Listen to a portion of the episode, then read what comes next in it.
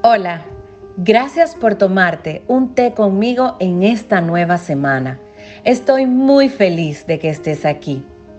Cerrando ciclos. ¿Cuánto nos cuesta cerrar un ciclo? Para muchos, quizás es algo fácil, pero para otros cuesta un poco más, porque sientes que se te escapa una parte de tu vida, de tu ser. Cuando te hablo de cerrar ciclos, me refiero a esos procesos de la vida que comienzan, se desarrollan y concluyen. Y muchas veces no estás preparado o preparada para poder decir, esto ya terminó. O quizás, no entiendo por qué esto terminó. Y es que los ciclos emocionales son los más difíciles de cerrar, pero son lo que nos llevan a un crecimiento y transformación constante. Dicho esto, solemos tener una resistencia a cerrar ciclos.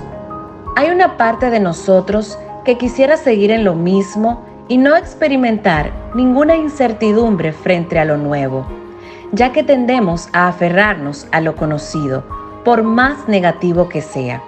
La costumbre es una fuerza muy poderosa que nos impulsa a mantenernos, adivinen qué, pues en modo automático se percibe como si fuera más fácil soportar lo malo conocido que emprender la aventura de lo bueno por conocer. Por esto, te quiero decir que hay que abrazar el cambio como a un nuevo amigo. Hay que ver un nuevo ciclo como la oportunidad para poner en práctica lo aprendido en el anterior y ampliar lo que ya sabemos, pulir lo que está en bruto o dar un viraje a lo no conocido para explorar nuevas experiencias que nos preparan para un constante proceso de autoconocimiento. Te dejo esta frase para que luego de este té sigas reflexionando conmigo. Un gran error es arruinar el presente, recordando un pasado que ya no tiene futuro.